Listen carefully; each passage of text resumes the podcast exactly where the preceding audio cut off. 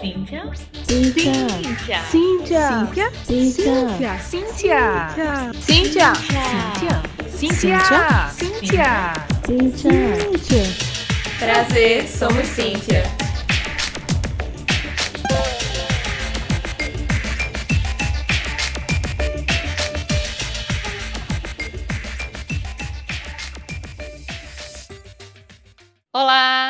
Oi, gente. aqui é a Erika E aqui é a Lê. e você está ouvindo o podcast Somos Cíntia, o podcast do grupo de mulheres do Centro de Informática da UFPE. Esse podcast que está aqui para falar sobre tecnologia, sobre a perspectiva das mulheres, suas pesquisas, seus trabalhos, seus entendimentos de mundo, suas experiências pessoais, para dividir com vocês um pouquinho dessa vida aí de tecnologista. E o nosso podcast, nesse momento, ele tá sendo mensal. Ele tá saindo na última quinta-feira do mês, às 18 horas, nas principais plataformas de streaming. E não se esqueça de seguir a gente nas redes sociais, arroba Grupo Cíntia, tanto no Instagram quanto no Twitter. E lembra de sempre estar sugerindo temas, entrevistadas que você queira ver por aqui, essas mulheres maravilhosas que estão envolvidas com tecnologia e a gente gosta de mostrar, de dar palco para essas mulheres que merecem demais, né, gente? se merecem, né? Inclusive, nossa entrevistada de hoje, que eu não conhecia e tive o imenso prazer de conhecer, é a Eduarda Chagas, que é da UFAL, né? Indicação da nossa maravilhosa Alessandra. A Eduarda é vegetariana, é bissexual, é mãe de dois gatinhos, da Nina e do Miguel. Viciada em café e cerveja artesanais, desde que ela foi morar em Belo Horizonte. Né? Mas como uma boa macioense, ela morre saudade da praia. Nem tudo é perfeito, né? Não se pode ter tudo. Pra você que tá ouvindo a gente, saiba. E com apenas 22 aninhos, ela já sabe disso. E não só sabe disso, ela é tão sabida que ela já começou o doutorado esse ano, minha gente. Já fez um monte de pesquisa na graduação e no mestrado. E ela contou tudinho pra gente nessa conversa, que foi uma delícia. Escuta aí pra você se deliciar também.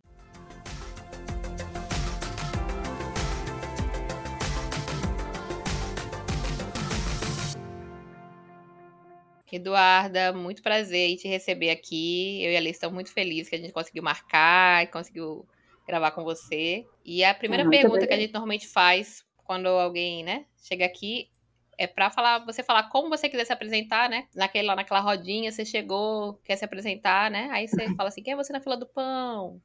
Eu sou Eduarda, tenho 22 anos, sou mãe de gatos. Isso é algo muito importante na minha vida. E, ah, atualmente eu faço doutorado aqui na UFMG, embora eu seja maceuense, é uma praia. Eu venho aqui para a UFMG fazer doutorado em ciência da computação e, basicamente, a minha vida ultimamente vem sido estudar e trabalhar e me dedicar ao máximo para o meu futuro mesmo, sabe? Maravilhosa. Nossa, eu tô muito feliz que você tá aqui, porque eu fico muito feliz de entrevistar as pessoas que foram da UFAL. É muito orgulhoso, assim, muito orgulho pra mim.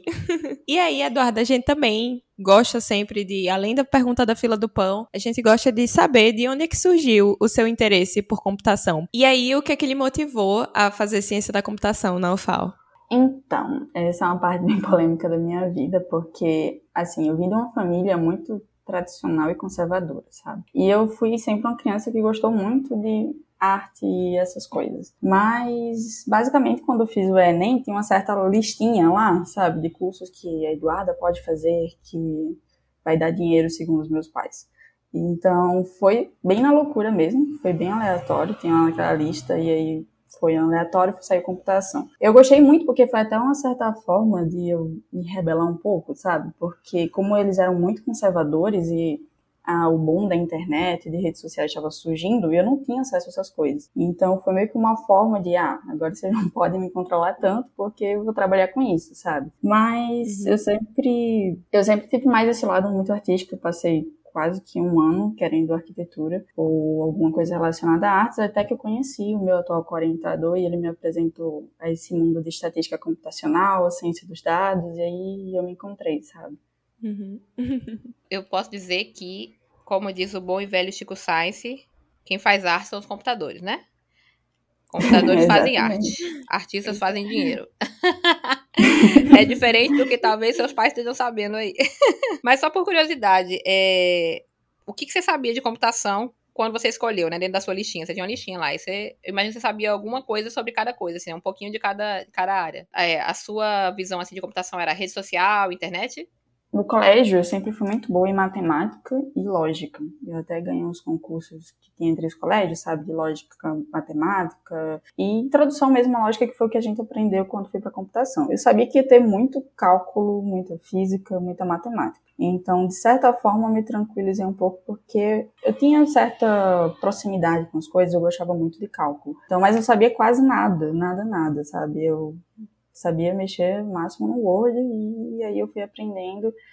Mas como eu sabia que ia ter matemática, eu fiquei, ah, então é isso mesmo, sabe? Meu Deus, rainha demais. É, eu acho que você até sabia muita coisa, sabia mais do que eu quando eu entrei. pois é, porque a gente tem uma noção na TV que computação é muito ou jogos, ou você ser hacker, né, ou, constru ou construir aplicativos, mas eu acho que o fato de que o meu tio, ele fazer física, ele já me deu um certo, um certo background do que esperar, sabe? Então, eu já fui sabendo que iria ter muita matemática, muitas exatas. Isso me faz lembrar que, é, assim, você, né? Você tem 22, você entrou na graduação quantos anos? 14? Tinha acabado de fazer 16 anos. Meu Deus. Pois é. Eu entrei com 17, né, 17, 18, mas eu fiz há muitos anos atrás. Então, assim, hoje ainda a gente ainda tem tanta. Às vezes tem tanta dificuldade, né? De, a gente acha que é, um, que é um curso que todo mundo já vai saber, né? Porque é mais popular, os apps, etc. E ainda existe dificuldade de saber, assim, o que esperar minimamente de um curso de computação, né? Me faz pensar em que a gente tem que fazer mais propaganda sobre resolução de problemas. Pois é. Sim, Ao contrário da Eduarda, inclusive, eu nem sabia que tinha física no curso quando eu entrei. Foi uma surpresa para mim. Nem eu.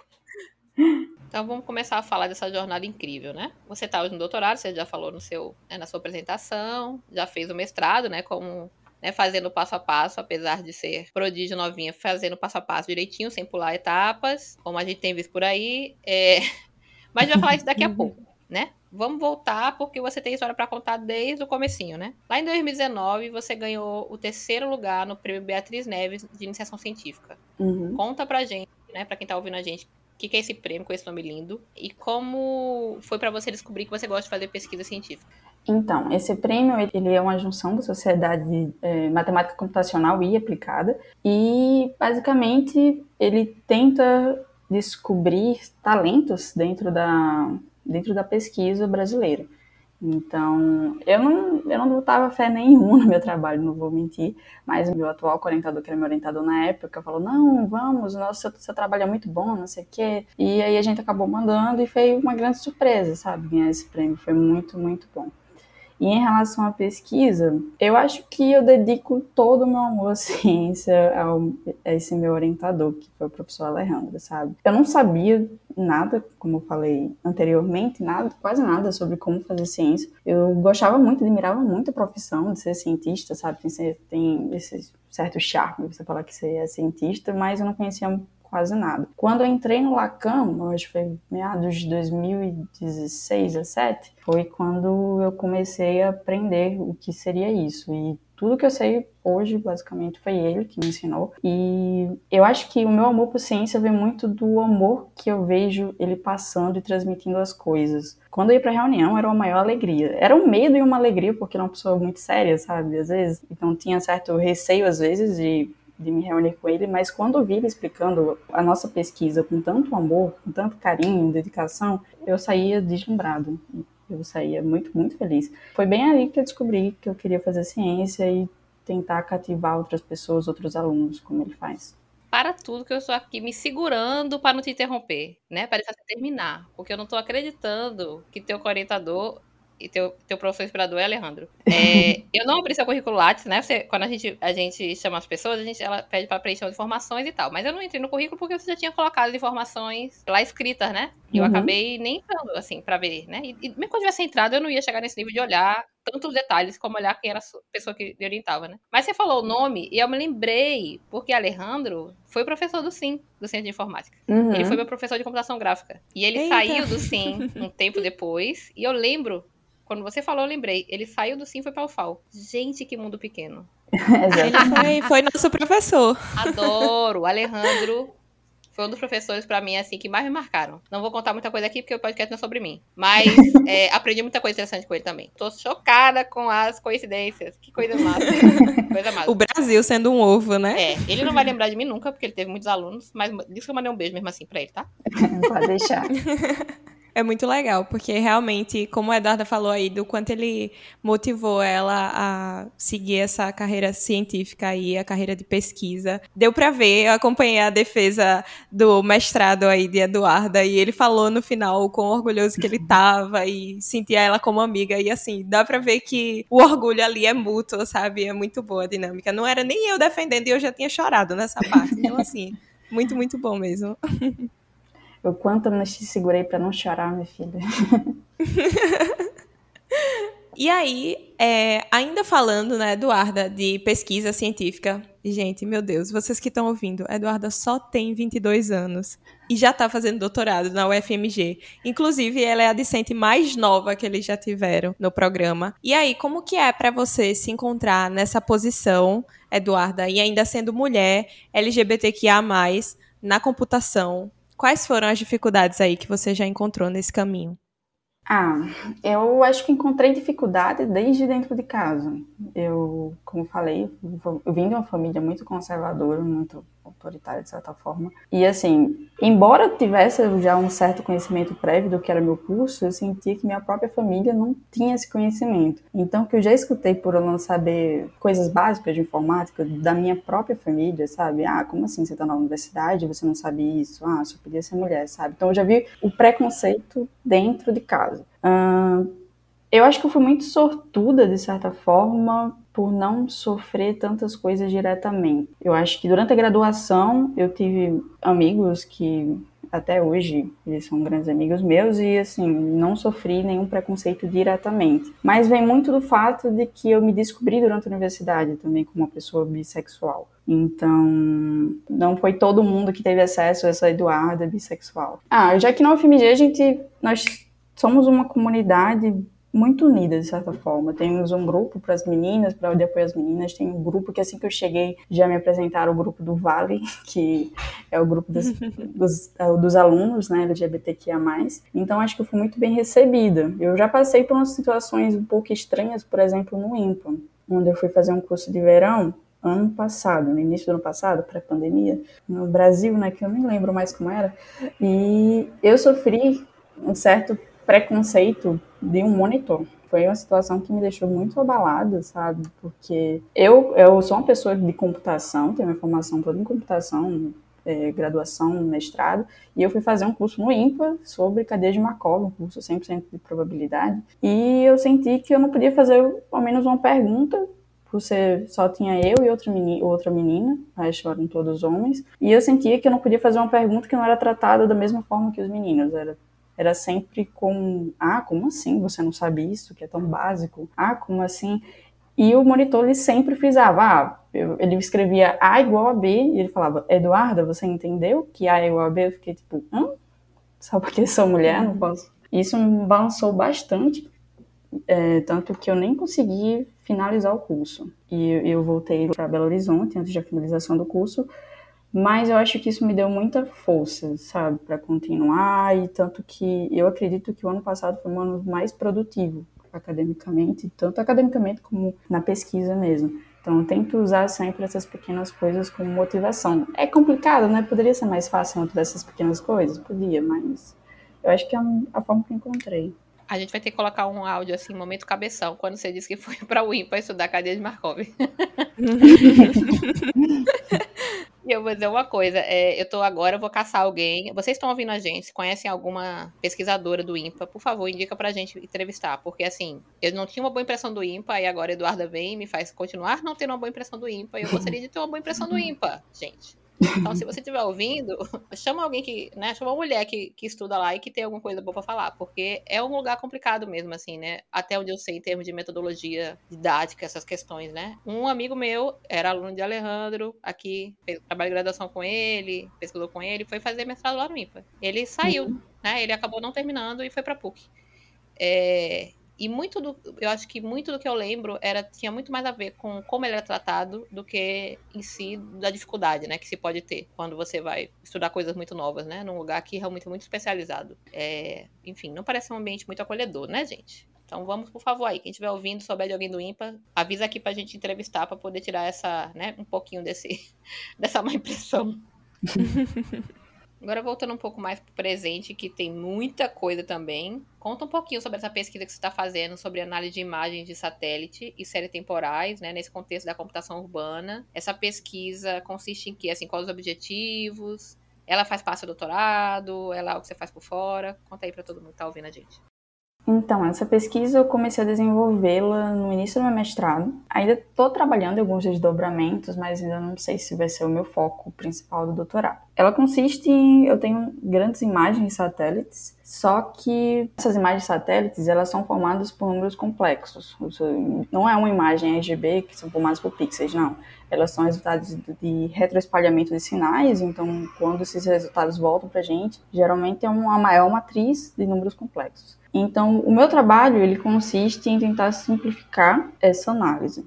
Como? Nós usamos texturas, em vez de usar a imagem em si, eu uso a forma grayscale dessa imagem, então usa texturas, e eu tento trazer ferramentas de séries temporais para avaliar essas imagens, que é algo muito novo nesse universo de sensoriamento remoto, que é onde eu, eu me encontro.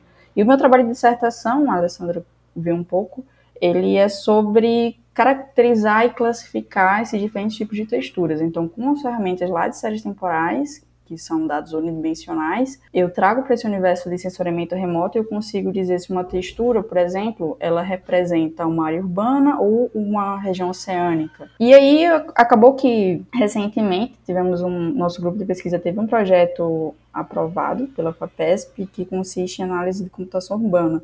Então, por isso que eu estou pensando bastante em tentar estudar um pouco mais. Atualmente a gente mandou também um trabalho para uma conferência, tentando descobrir algumas outras características desse trabalho, alguns outros desdobramentos que vem sendo até vem me surpreendendo bastante. Pleníssima. Menina, eu não quero ficar falando, mas assim, é inevitável. Mesmo se eu não tivesse falado de Alejandro, eu ia lembrar dele. Porque quando eu estava na graduação, o trabalho que a gente fez na disciplina, a gente tinha que pegar um artigo do SIGGRAPH, escolher uhum. um artigo para poder fazer algum trabalho relacionado. E o que a gente, minha equipe escolheu tinha a ver com analisar terrenos. É, só que, enfim, nada com essa dificuldade que você tá falando aí, né? Muito pelo contrário, porque era um trabalho de fazer em dois, três meses, né? Pessoas da graduação. E já foi uma coisa, assim, super interessante. Aí você falou, mesmo que você não tivesse falado nele, eu ia lembrar dele. e aí, sobre mudar de estado para poder estudar, a gente já tinha aqui comentado antes que você veio da UFAL e agora você está na UFMG. Muita gente tem essa dúvida ou essa curiosidade de como que foi esse processo de adaptação, né? E a gente está em época que acabou de sair o resultado do SISU e muita gente passa em outros estados. Como que foi para você esse processo, Eduarda? Que dica que você gostaria de dar para quem está aí beirando nessa escolha de sair do estado para estudar, não sair? Como que foi? Ah, eu acho que a dica que eu dou é que provavelmente muita gente fica nessa dúvida, porém bate aquele medinho, sabe, de sair da, da cidade natal, de sair da, das coisas que você conhece para um lugar totalmente novo. E a minha dica é vai com medo mesmo, porque eu me sinto, eu hoje dois anos e alguns meses aqui morando em Belo Horizonte, eu ainda sinto que as coisas ainda são novas para mim. Toda vez que eu vou no centro para fazer alguma coisa, toda vez que eu preciso ir para algum bairro, até andar por aqui mesmo na rua, eu fico, meu Deus, isso daqui que eu nunca vi. Então você sempre vai ser uma turista na cidade, sabe? E a experiência foi maravilhosa. Assim, tem, tem os lados negativos, né? Bate saudade, no começo eu não sabia direito quase nada sobre viver sozinha mas eu sinto que eu cresci muito pessoalmente, não, não só academicamente, porque a UFMG é uma universidade, todo mundo sabe que é referência em computação, mas pessoalmente foi muito, muito bom, porque eu acho que eu sinto que eu consigo me virar em qualquer lugar do mundo, sabe? Vai ter certas dificuldades? Vai ter, mas eu já sinto uma certa confiança em mim de que eu vou sobreviver. E, como eu falei, é uma experiência pessoal porque você passa a se valorizar mais, porque às vezes você não tem todos os seus amigos assim por perto, não tem sua, sua família, você acha que você acaba se descobrindo bastante vindo morar sozinha em outro estado e descobrindo coisas novas. É uma experiência muito boa mesmo. E assim, eu acho, aí puxando sardinha tanto para mim quanto a Eduarda que saiu para poder fazer o mestrado fora, é que quando Eu você também. vai sair.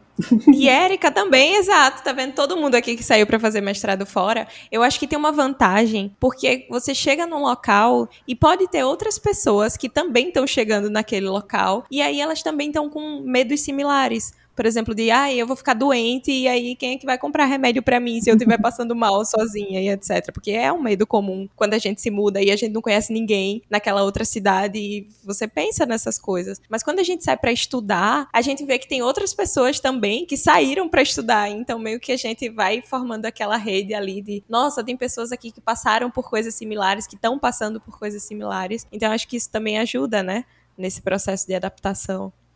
Com certeza, eu me mudei com o Pedro. O Pedro também era da UFAL, tinha terminado engenharia e passou aqui no mestrado. E eu sinto que hoje eu tenho como se ele fosse um irmão para mim, porque eu sinto que a gente cresceu muito juntos, pessoalmente, como, falou, como você falou, e os medos semelhantes, o mestrado, ai meu Deus, vou passar, e se minha bolsa não cair, vou morrer de fome. Todas essas ânsias a gente passou junto, eu acho que foi muito, muito bom formar esse laço, que eu acho que é um laço único que você forma. É uma rede de apoio única, porque todo mundo entende os medos dos outros. Pois é. É, quem puder conseguir uma coleguinha, um coleguinha pra ir junto é mais legal. É, exato. Eu, eu vim só, mas assim, foi uma experiência muito boa, está sendo uma experiência muito boa. Então, assim, vale muito a pena. Mesmo com todos os medos, com todo o frio na barriga que dá de sair da casa dos pais, de sair do próprio estado, de você chegar e as pessoas já terem uma vida naquele local e você não. Porque para mim isso era uma coisa que chocou muito no começo. Não sei se Eduardo e Erika passaram por isso quando saíram, que era, meu Deus, o povo viveu a vida toda aqui. E eu tô chegando agora, eu não tenho história para contar de canto nenhum aqui. E o povo vai falar, tipo, as mudanças que aconteceram na cidade. Tipo, meu Deus, eu não sei de nada. Eu não sei nem andar nessa cidade. Ah, minha filha, nada como ser pernambucana. O povo falava quando eu falava três. Ah, mas em Recife, ah, mas em Caruaru. Isso não é nada. E sempre vai ter o medo, né? Então, Vai com medo mesmo. vai com medo mesmo. E aí, Eduarda, além de tudo, ela não faz só a pesquisa do doutorado dela, minha gente. Eu que estou aqui pensando que daqui a pouco ela vai terminar o doutorado primeiro que o meu, é, já comecei faz um tempinho. Tô pensando ainda como é que ela consegue fazer outras pesquisas, mas ela tá, entre outras coisas, agora envolvida num projeto de análise do impacto da mobilidade, né, no estudo do espalhamento da Covid nas cidades brasileiras. E aí uma das coisas que eu fiquei curiosa, e eu imagino que outras pessoas também fiquem, além de entender o que significa, né, essas, esses nomes bonitos, é entender como é essa sensação de pesquisar algo que você está vivendo, né? Você está no meio. Quer dizer, existe muitas vezes um pressuposto que, no fundo, quando você vai pesquisando mais, você vê que não consegue ser muito real, de que você tem que estar de fora, né? Você pesquisar, você tem que estar de fora, né? Mas a gente nunca está de fora, né? A gente, todo mundo está dentro. todo mundo está dentro da sociedade, está dentro das questões. Você normalmente nunca está totalmente de fora. Mas quando você está pensando, né, que você está pesquisando algo que está acontecendo, mesmo no caso desse que tem muita objetividade para ser pesquisado, eu imagino que ainda assim tem um impacto do que vai acontecendo hoje, amanhã, né? Depois de amanhã, a notícia disso, e, e mudou aquilo, se descobriu uma coisa nova. Uhum. Então, assim, conta um pouquinho o que que é essa pesquisa, né? Quais os objetivos dela e como é que é essa sensação de estar pesquisando algo tão, tão na crista da onda. Ah, então, esse trabalho ele surgiu com convite do Detran do estado do Ceará e basicamente eles forneceram um dataset do, do, do Detran de alguns meses, se eu não me engano inicialmente foram cinco meses de dados e pediram para a gente analisar esses dados e fornecer algumas alguma ferramenta, algum tipo de ferramenta de auxílio a políticas públicas, ou seja, poder estudar o quanto essa mobilidade ela estaria afetando ou não no Covid na, na, na cidade de Fortaleza especificamente. Então, nosso trabalho consistiu em utilizar modelos comportamentais de espalhamento, modelos epidemiológicos mesmo, só que adicionando essa informação de mobilidade. Então, nós fizemos algumas modificações e conseguimos, inclusive, Uh, estudar diferentes cenários e simulações de, por exemplo, ah, como o resultado final era para ser uma ferramenta de auxílio a políticas públicas, nós simulamos alguns possíveis cenários que poderiam ter acontecido. Por exemplo, se o prefeito tivesse fechado o comércio assim que surgiu o primeiro caso, ah, ou se a população fizesse isolamento da forma mais correta, como seria. Então, nós tivemos resultados bem interessantes, inclusive estamos para mandar o nosso trabalho para uma revista científica hoje, espero, sobre isso. E em relação a estudar algo que está tão na crista da onda, eu acho que tem um lado positivo e um lado negativo quando você está na pandemia e o assunto é pandemia. O lado positivo é que você tem acesso à informação de uma forma muito rápida. Então, surgiu alguma nova variante, alguma nova informação em relação à pandemia, já, geralmente você já vê nos veículos é, de jornal, você vê na TV, você vê na rádio, você vê, enfim. Você tem acesso muito mais rápido do que surgir um paper novo numa revista, sei lá, australiana, e é muito mais difícil ter acesso àquela informação. O lado negativo é que, como você está pesquisando aquilo, e às vezes algumas novidades podem atrapalhar, digamos assim, a modelagem. Às vezes, por exemplo, eu vou citar aqui que a gente estava modelando o nosso, nosso experimento, considerando que o Covid não poderia provocar uma reinfecção. Uma vez que você pegou, você não pegaria mais. E a gente soube que isso não era verdade, depois de alguns estudos, e aí vem em volta novamente para o trabalho, o que é que a gente vai fazer. Um, o lado negativo, eu acho que você fica muito focado naquilo. E eu lembro de um episódio específico que eu estava pesquisando, fazendo uma análise social na cidade de Fortaleza, e a gente estava investigando o quanto eh, índices de desenvolvimento social impactava na infecção, impactava até mesmo em você ter acesso a uma UPA ou um UTI ou não.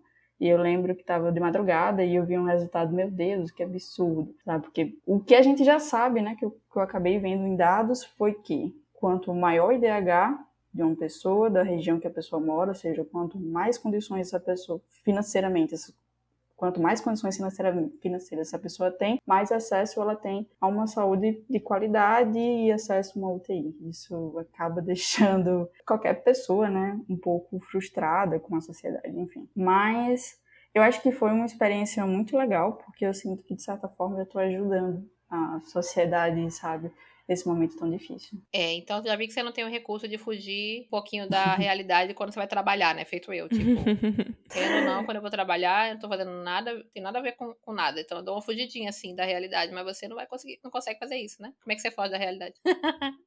Exatamente, minha terapeuta que diga. Ela que lute, né? Ela que lute.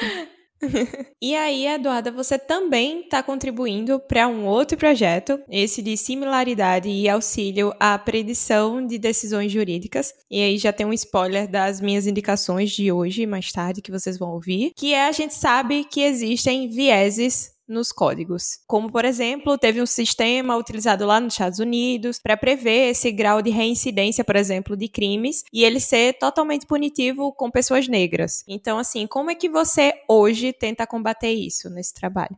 Atualmente, o projeto em si ele é muito mais, como é que eu posso falar, muito mais técnico, digamos assim, então nós analisamos não considerando isso, embora eu já, eu já, eu já falei que eu quero fazer um trabalho paralelo em relação a isso. Então, é algo que eu vi que não vem sendo investigado com tanta força como deveria no Brasil. Né? Nós não temos muitos trabalhos voltados especificamente para o setor jurídico e analisando vieses. Então, é algo que eu pretendo ainda estudar atualmente quase ninguém está trabalhando com isso de forma prática, digamos assim, até porque é algo muito novo mesmo, é, a uhum. questão da IA no setor jurídico aqui no Brasil, tanto que vem sendo um dos primeiros trabalhos voltados para o mercado mesmo, como um produto tecnológico, esse de colocar IA. Então, é um ramo que eu pretendo investigar bastante. Eu faço parte de uma comunidade de inteligência artificial aqui no Brasil e eu venho sempre tentando me atualizar ao máximo do conteúdo, porque às vezes é uma métrica besta que você coloca no seu código, sabe? Que pode acabar influenciando muito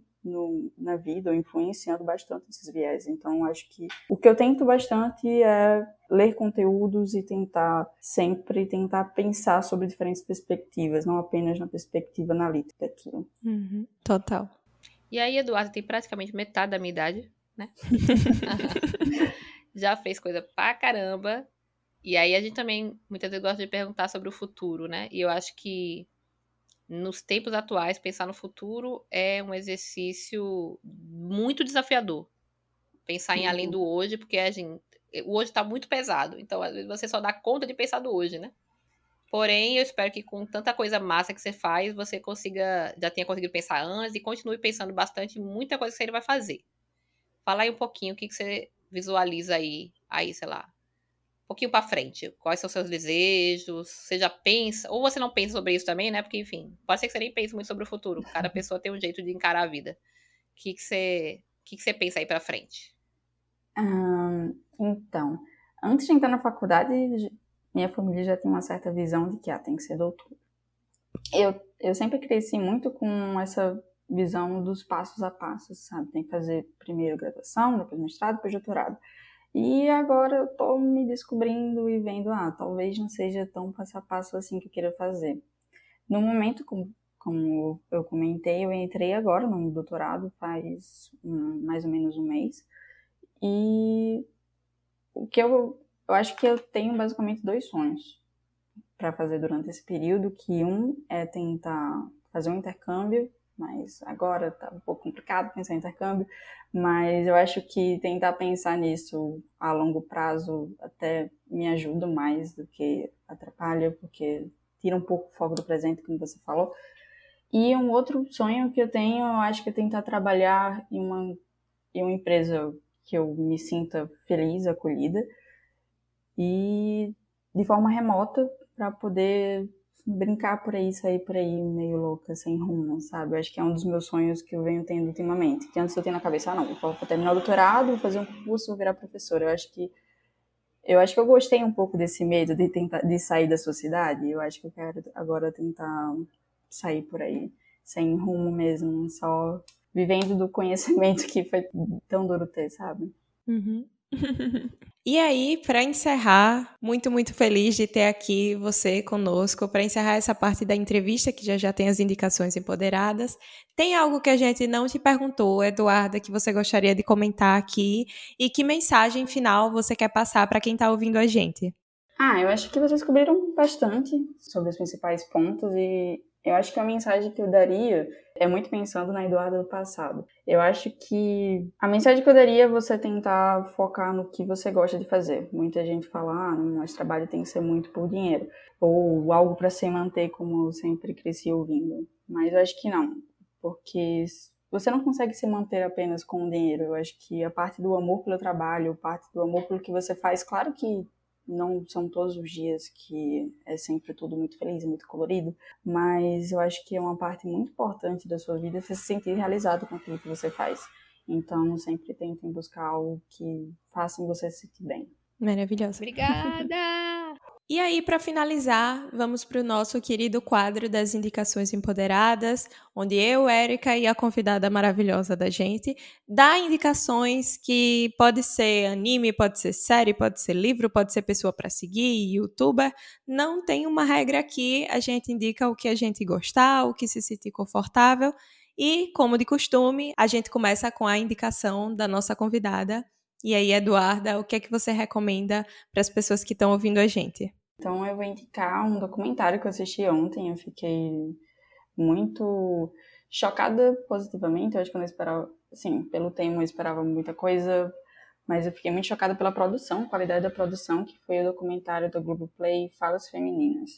Eu acho que eles conseguiram resumir, compilar muito bem como é a vida de uma mulher no Brasil e sobre diferentes perspectivas e visões de mundo diferentes. Então, acho que é isso. Érica, a sua indicação? E eu já fiquei nervosa, porque eu disse, ela vai indicar o que eu vou indicar, meu Deus! Pensei a mesma coisa. Mas não foi, olha que coincidência. Vou dizer o quê? Que eu estou ganhando dinheiro para fazer propaganda da Globoplay. Eu assisti ontem também, só que o que eu assisti ontem foi o que passou ontem na TV. E eu lembrei do Fala Femininas, porque eu não assisti no dia.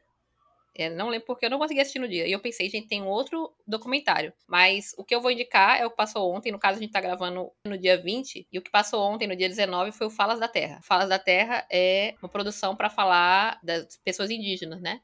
Muito maravilhoso, com pessoas incríveis, com histórias maravilhosas, uma produção feita por pessoas é, indígenas. Então, assim, muito, muito importante assistir, entender melhor sobre isso. A gente tem falado muito de antirracismo quando a gente pensa na questão das pessoas negras, mas a gente tem muitas coisas para entender além, da, além disso. Eu acho que quando a gente fala de indígenas, para mim, pelo menos, é a parte que eu acho mais, mais difícil mesmo, assim, até da gente ter informação. Até pela questão das pessoas muitas vezes viverem né, em territórios isolados e etc. Talvez seja a coisa que a gente tem mais misticismo e mais preconceito e mais informação errada no Brasil, né? O que é uma vergonha pra gente, como povo. Mas enfim, o Falas da Terra tá maravilhoso. Falas Feminino eu vou assistir, porque eu lembrei que ele existia. e eu já indiquei o Falas Negras também aqui, no outro podcast, quando ele passou, que o Falas Negras eu também consegui ver no dia. Então é isso. Hoje foi uma Globoplay, patrocina a gente. A gente tá precisando de, de acústica aqui pro nosso podcast. Ou então bota a é. gente lá no site, né? Assim, para fazer propaganda pra gente poder as pessoas ouvirem a gente. Também estamos aceitando. certo. As minhas indicações, então, para fechar o bloco. É o documentário que eu já tinha falado antes, que é Coded Bias, o nome, ele está disponível na Netflix para quem quiser assistir e é muito, muito legal. Ele é muito importante. Acho que não só para a gente entender como que as coisas que a gente está consumindo elas possuem vieses, elas excluem pessoas, como também mostra a importância da gente se inteirar sobre esses assuntos para poder quando tiverem leis ou tiverem comportamentos que a gente acha que são abusivos de outras empresas em relação aos, aos nossos dados, em relação ao que eles estão fazendo com nossas informações, a gente conseguir exigir e se mobilizar até enquanto sociedade para que essas coisas tenham uma regulamentação maior e a importância dessa regulamentação. Então, minha primeira indicação de hoje vai ser esse documentário, que tem questões bem sérias, e claro, para descontrair, eu vou recomendar um anime que está disponível na Crunchyroll, que se chama Given. Esse anime, um disclaimer aqui, que eu não deveria precisar dar, mas na comunidade otaku é necessário. Ele é yaoi, ou seja, ele contém relações entre dois homens, e a história se centra no Ritsuka, que é um carinha que toca guitarra, mas ele perdeu o, o, interesse dele, assim, tanto a vivacidade de tocar guitarra, até que ele conhece o Mafuyu, que é um garoto que estuda na mesma escola que ele, que está segurando um violão quebrado, e a vida dele muda quando ele escuta esse garoto cantar. E aí, a partir daí, não vou contar mais, que as pessoas precisam assistir o anime. Só tem 11 episódios, são 20 minutos cada episódio. Então, quem quiser assistir, é uma história belíssima. Fala sobre luto, fala sobre superação de relacionamentos, fala sobre sonhos. É muito, muito bom. Quero só fazer um complemento rápido. Os dois documentários estão disponíveis, mesmo que você não seja assinante, tá? Só ter um e-mailzinho lá com a senha que dá para ver, não precisa pagar. E lembrando que sempre a gente vai deixar todos os links das indicações aqui na descrição do episódio para você ir lá conferir.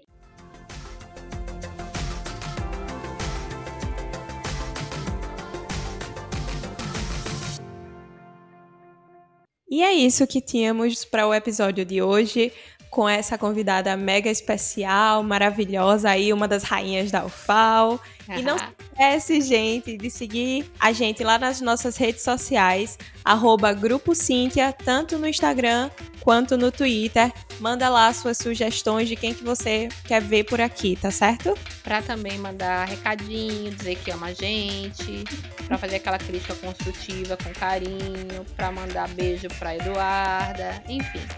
Quer falar com a gente? Lembra de usar as hashtags Somos Cíntia e Mulheres Podcast. Que aí a gente acha vocês mais fácil e outras pessoas também acham a gente. A gente vai formando essa comunidade maravilhosa de gente que conversa, exalta as mulheres maravilhosas que fazem tecnologia nesse país. Por enquanto, em breve a gente vai pelo mundo, tá? é isso aí, gente. Tchau, tchau. Cheiro.